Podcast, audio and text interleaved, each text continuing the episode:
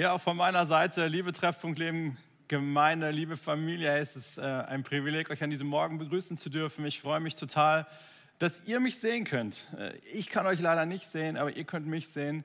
Ähm, und ich bin super dankbar für WLAN und alles das, was es möglich macht, dass wir in Verbindung sind.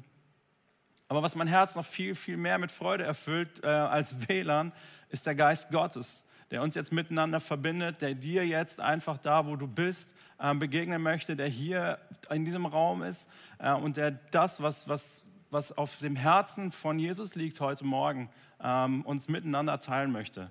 Deswegen, es ist nicht nur das Sofa, auf dem du sitzt, sondern es ist der Geist Gottes in dem Raum, in dem du jetzt bist, der jetzt zu dir sprechen möchte. Es ist nicht nur das Bild, das zu dir spricht, aus dem Fernseher heraus, sondern es ist der Geist Gottes und das glaube ich zutiefst. Und deswegen möchte ich dich bitten, bleib einfach sitzen, bleib einfach liegen, aber steh innerlich auf. Ja, mach innerlich deine Ohren auf, um zu hören, was, glaube ich, Gott heute ähm, für uns vorbereitet hat. Ich weiß nicht, wie das so ist, ähm, wenn du dir eine heiße Tasse Ta Kaffee gemacht hast oder einen Tee gemacht hast und dann kommt irgendwie eine WhatsApp rein oder irgendeine Nachricht, du bist abgelenkt. Ähm, hast du dir dabei vielleicht schon mal so richtig die Schnauze verbrannt? Mir ist das passiert, das ist völlig unangenehm, wenn man irgendwie total abgelenkt eine viel zu heiße Tasse Kaffee oder Tee äh, einfach mit einem Riesenschluck in sich hinein schlürft und auf einmal diesen stechenden Schmerz hat, dieses, boah, diese, dieser Schmerz, der auf einmal da ist. Und das sind keine 100 Grad, die dir da gerade wehgetan haben. Vielleicht spürst du diesen Schmerz noch, kannst dich gut erinnern. Ich hoffe, du hast was daraus gelernt. Lass dich nicht immer ablenken, wenn du irgendwas Heißes in der Hand hältst oder was trinken möchtest. Aber das, worum es heute Morgen geht, ist noch zehnmal heißer. Und zwar mindestens 1000 Grad, wenn nicht sogar 1200, 1600 Grad. Und zwar geht es heute ums Schmieden. Mein Opa war Schmied und es hat mich schon als Kind immer fasziniert. Diese, diese, diese Kraft, die dahinter steckt, diese Hitze. Und wenn du dir das mal bildlich vorstellst, wenn der Schmied so morgens in seine Werkstatt kommt, er sich die Kohlen heiß macht und die Esse so richtig anfeuert, dann macht er das Ganze nicht nur ein bisschen warm, sondern er bringt die Esse zum Glühen. Da sind Temperaturen, äh, die sind unvorstellbar heiß. Und wenn dann die Temperatur erreicht ist in der Esse, dann nimmt der Schmied einen Eisenrohling und steckt ihn mitten rein in diese Glut. Und dieses Stück Eisen fängt an, Temperatur zu kriegen. Und irgendwann ist dieses Stück Eisen so heiß, dass es anfängt zu glühen. Und erst wenn es so richtig glüht, wenn es schon, schon fast weiß wird, nimmt der Schmied dieses Stück Eisen heraus und legt es auf einen Amboss. Und dann nimmt dieser, dieser Mann mit diesen starken Armen, diesen schweren, schweren Schmiedehammer und fängt an, diesen Rohling zu bearbeiten. Und das macht er wieder und wieder und wieder. Immer wieder donnert er mit seinem, mit seinem schweren Hammer auf dieses Stück Eisen. Und wenn es kalt wird, dann steckt er es wieder in die Äste hinein, bis es wieder anfängt zu glühen und schmiedet es weiter. Ich finde dieses Bild von einem Schmied nicht nur, weil mein Opa selber Schmied war, so genial, sondern ich glaube, dass es ein Bild ist für das, was gerade in diesen Zeiten, in denen wir drinstecken, mit uns passiert. Und dass, dass Gott Zeiten nutzt wie diese, um an uns zu arbeiten, um uns zu schmieden, um uns von einem Rohling zu einem kostbaren Werkzeug, Werkstück, Schmuckstück zu machen. Und ich möchte mit euch in eine Geschichte hineingehen, die schon 2600 Jahre in der Vergangenheit liegt. Ich weiß nicht, wie, wie fit du in der Bibel bist. Ich weiß nicht, ob du die Geschichte von Daniel kennst. Daniel war ein junger Mann, der in Jerusalem geboren worden ist. Und als er geboren wurde, war noch alles okay, aber als er dann so ins Mannesalter reinkam, das war damals so mit 12, 13, da wurde seine Stadt überfallen. Von den Babyloniern, die hineinkamen, Jerusalem belagert haben und die Stadt erobert haben. Jetzt war es damals so, dass eine Eroberung meistens dadurch zelebriert worden ist, dass man die Familien, die den größten Einfluss hatten, mitgenommen hat und deportiert hat in seine Heimatstadt. Das heißt, auch in Jerusalem wurden die königlichen Familien und die Familien, die großen Einfluss hatten, eingesammelt und in einem Track 1000 Kilometer nach Babel verschleppt. Und mit unter diesen Verschleppten war Daniel. Der war damals 12, 13 Jahre alt Und ich weiß nicht, ob du dir das vorstellen kannst. Wir sehen ja viele, viele Bilder von Flüchtlingen, von vielen Tracks. Aber was für ein Elend auf so einem Weg passiert. Ja, da sind, da sind Leute, die dich begleiten und die sind nicht nett zu dir. Die treiben dich an, die geben dir die Peitsche, die lassen dich hungern, die zwingen dich vielleicht auch noch jemanden mitzuschleppen, der gerade nicht mehr kann. Und in so einer Situation war Daniel. Und Daniel hatte viel von Gott gehört und viel über Gott gehört. Aber ich weiß nicht, was so ein Teenagerherz empfindet, wenn es auf einmal alles verliert. Ja, die ganze Zukunft geht den Bach runter. Der Status, den er hatte, ist verloren. Er ist Sklave, er ist Dreck, er ist Abschaum. Und in dieser Situation schmiedet Gott ein Herz. Schmiedet das Herz von Daniel zu einem Mann, der für mich persönlich zu einem absoluten Vorbild geworden ist, was ein guter Charakter, was ein starker Charakter ist, was eine Persönlichkeit ist, die feststeht, die sich nicht umhauen lässt von Schwierigkeiten und von Krisen. Als sie nämlich in Babel ankommen, möchte der König gerne aus diesem Kreis der, der, der, der Jerusalemer oder der, der, der Juden, möchte er sich ein paar heraussuchen, die er ausbildet, um sie an seinem Hof dann äh, einzusetzen. Und ich möchte euch mal vorlesen, was die Kriterien waren ähm, für die Auswahl. Das seht ihr in Daniel 1, Vers 4. Da sagt der König, such nur die Männer aus, an denen man keinen körperlichen Fehler finden kann. Außerdem müssen sie gut aussehen, eine umfangreiche Bildung vorweisen und von schneller Auffassungsgabe sein. Der König wollte einfach nur das absolut Beste um sich herum haben. Er wollte die gut aussehenden, er wollte die Schlauen, er wollte die, die schnell lernen haben. Es gibt noch eine andere Geschichte in der Bibel, ja, da sucht der König die hübschen Mädels. Das ist aber ein bisschen weiter vor, das ist das Buch Esther, ist auch super spannend. Aber hier ging es darum, Männer auszusuchen und sie drei Jahre lang auszubilden. Und offenbar passte Daniel mit seinen Freunden, er hatte noch drei gute Freunde, super in diese Kriterien hinein. Ja, gut aussehend, intelligent. Und sie werden ausgebildet, drei Jahre lang, damit sie dem König hinterher als Ratgeber zur Seite stehen können.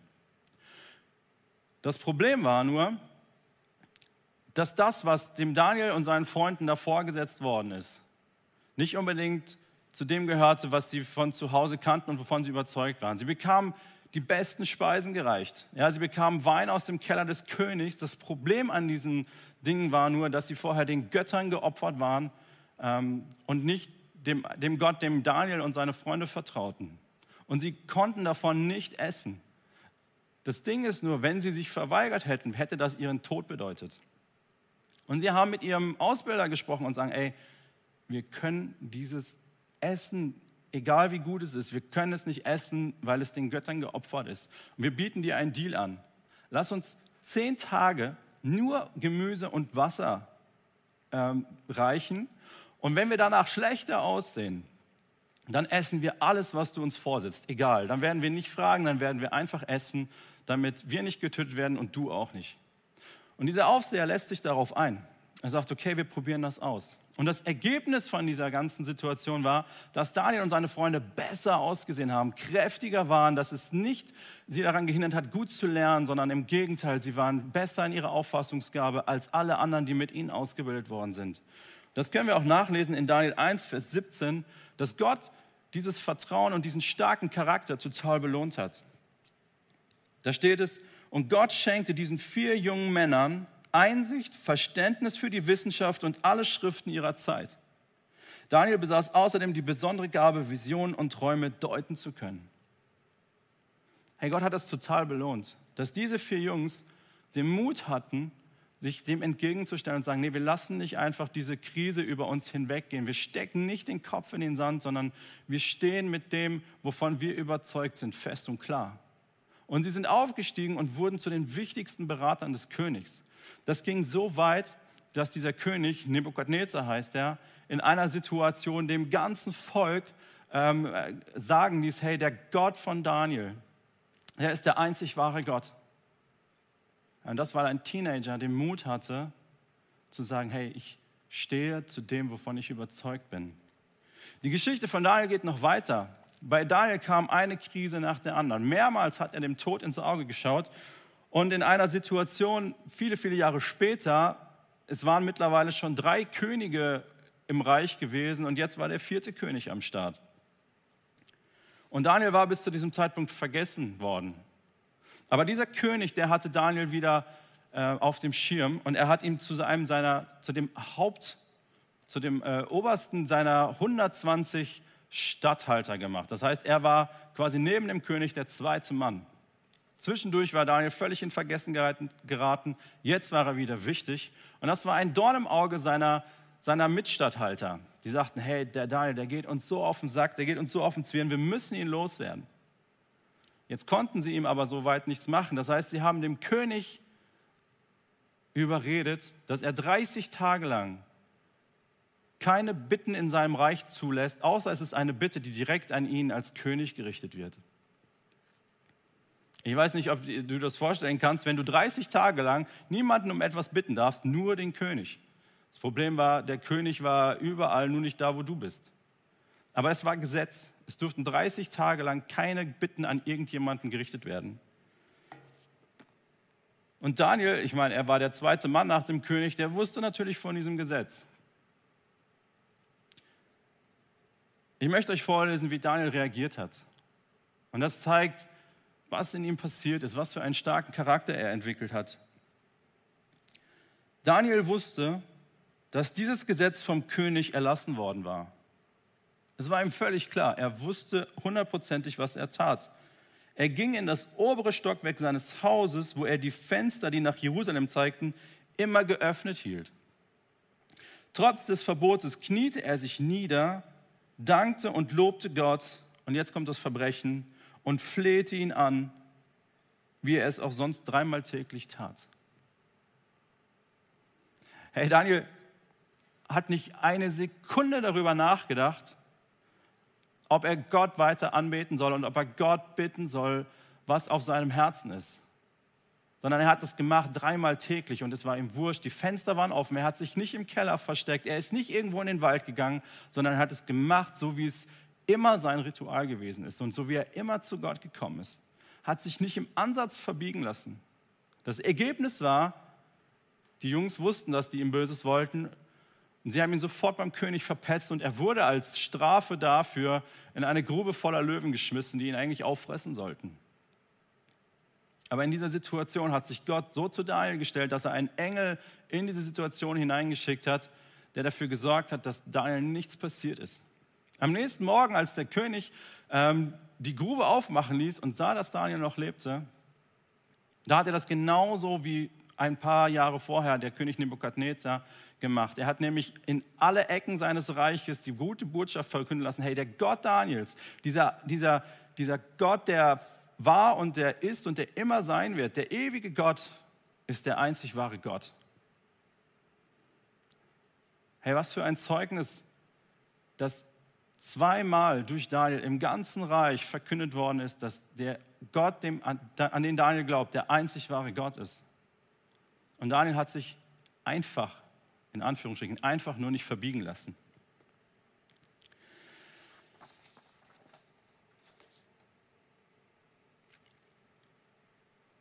Schmiedezeiten, Feuer, Druck.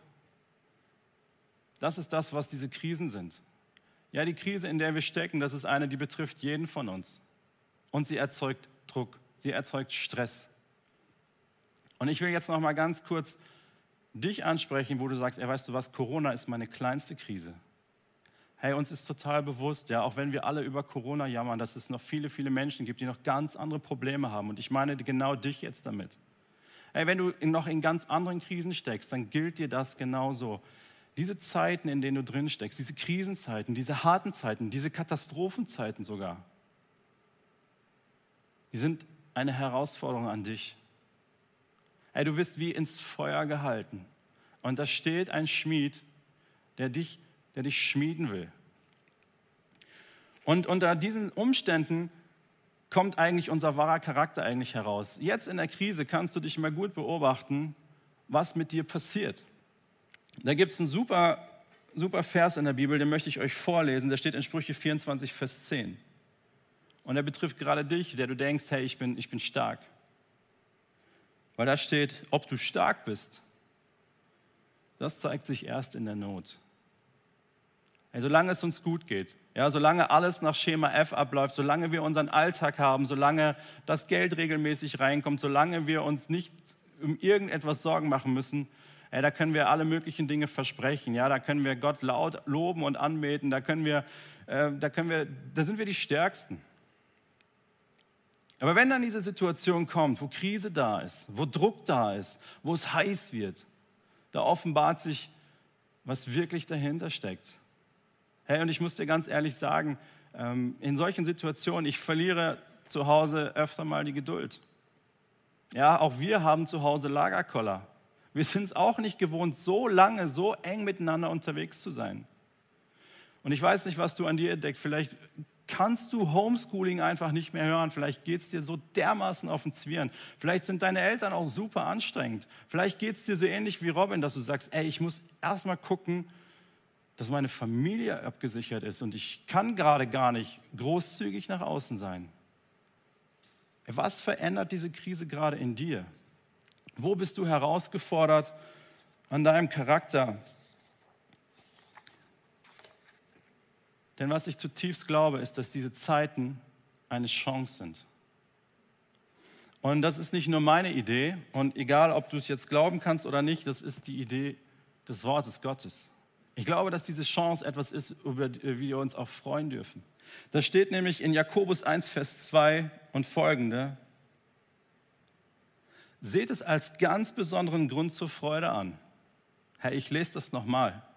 Seht es als einen ganz besonderen Grund zur Freude an, meine Geschwister, wenn ihr Prüfungen verschiedenster Art durchmachen müsst. Ihr wisst doch, wenn euer Glaube erprobt wird und sich bewährt, bringt das Standhaftigkeit hervor. Und durch die Standhaftigkeit soll das Gute, das in eurem Leben begonnen hat, zur Vollendung kommen. Dann werdet ihr vollkommen makellos sein und es wird euch an nichts fehlen. Also ich sage es jetzt nochmal mit anderen Worten, freu dich über Corona, es ist deine große Chance. Zu zeigen, was Gott in dir schon geschmiedet hat und was noch zu schmieden ist. Das Ding ist aber, dass da eigentlich zwei Schmiede stehen, die in so einer Krise bereitstehen. Ja, du bist schön heiß gemacht worden in der Esse, die Krise ist da, der Druck ist da, das Feuer ist da. Und jetzt stehen da zwei Schmiede. Da steht einmal der Schmied Angst und Zweifel. Das ist auch ein super Schmied. Der hat auch richtig Bock, dich zu formen. Aber der möchte eher irgend so ein Monster aus dir machen. Und dann steht da Gott, der dich kennt, der dich liebt, der dich geschaffen hat, der, dessen Sieg wir letzte Woche gefeiert haben über den Tod. Und er sagt, hey, du bist so kostbar, du bist so wertvoll. Ich möchte dich zu dem gestalten, was ich schon immer in dir gesehen habe. Ich möchte das Beste in dir hervorholen. Ich möchte dich zu einem Spiegelbild von mir selbst machen. Und das Ding ist, es ist deine Wahl, von welchem Schmied du dich in dieser Situation schmieden lassen möchtest. Die Option, nicht geschmiedet zu werden, gibt es in solchen Situationen nicht. Du wirst auf jeden Fall geschmiedet. Es verändert sich etwas in dir. Entweder ist es Angst und Zweifel oder ist es Gott, der mit, seinem, mit, seiner, mit seiner warmherzigen Art, mit seiner liebevollen Art dich schmieden darf. Und ja, es ist so, dass der Schmied am Anfang auch mal den großen Hammer nimmt. Und das kann einem Angst machen.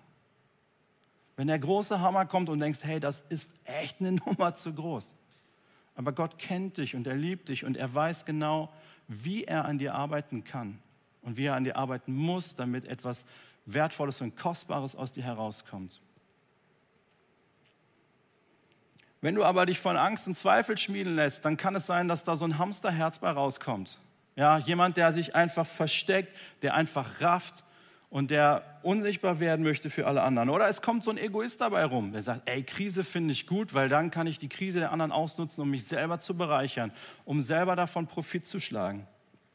Oder vielleicht schmiedet es auch so eine gleichgültige Person, die die sich einfach in ihr Schicksal ergibt, so hey, was soll ich machen? Ich halte mich an die Regeln, aber ansonsten will ich nichts sehen und nichts hören und ich hoffe, dass das Ganze schnell vorbeigeht.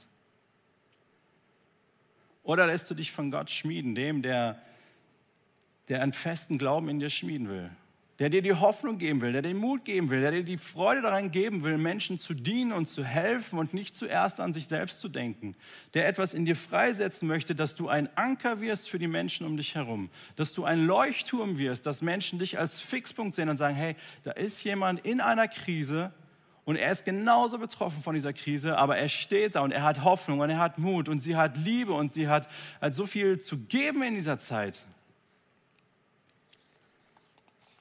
Es ist deine Entscheidung. Und ich möchte dich einladen, dass du dir ganz kurz mal Gedanken darüber machst, hey, was hat diese Krise eigentlich bis jetzt schon in mir hervorgebracht?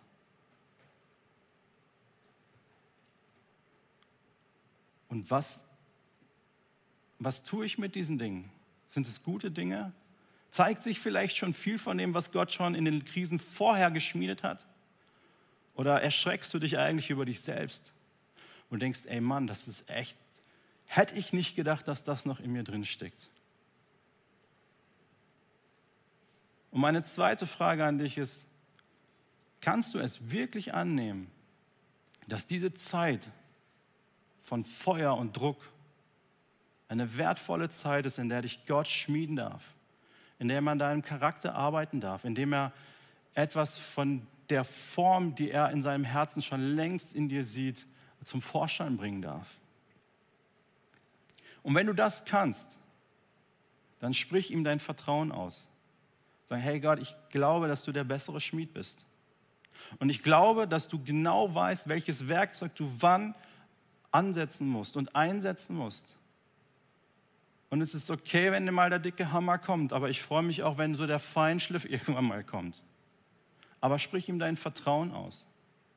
Denn wovon ich zutiefst überzeugt bin, und das möchte ich dir so als Abschlussstatement nochmal mitgeben, ist, dass diese Zeit, in der wir jetzt stecken, die beste Zeit ist, um Jesus wirklich kennenzulernen, diesen Schmied kennenzulernen, der dich kennt, der dich liebt und der mit Begeisterung auf dich schaut, der eine Vision für dich und dein Leben hat und der nur Gutes für dich im Sinn hat. Ich bin davon überzeugt, dass diese Zeit, in der wir leben, die beste Zeit ist, um das, was du vielleicht schon seit Jahrzehnten in deinem Herzen gelernt hast, endlich lebendig werden zu lassen. Dass der Glaube, der in deinem Herzen ist, jetzt real werden darf. Dass das, was der Schmied schon so lange geschmiedet hat, jetzt unter Realbedingungen einmal getestet werden kann. Und ich bin zutiefst davon überzeugt, dass diese Zeit, in der wir jetzt gerade stecken, die beste Zeit ist, um deinen Charakter zu schmieden damit das Beste zum Vorschein kommt. Und was das Beste ist, hey, das kannst du nachlesen in Galater 5,22 zum Beispiel. Aber ich möchte dir Mut machen. Vertraue dem Schmied, der Gott ist, der dein Vater ist und der dich liebt. Amen.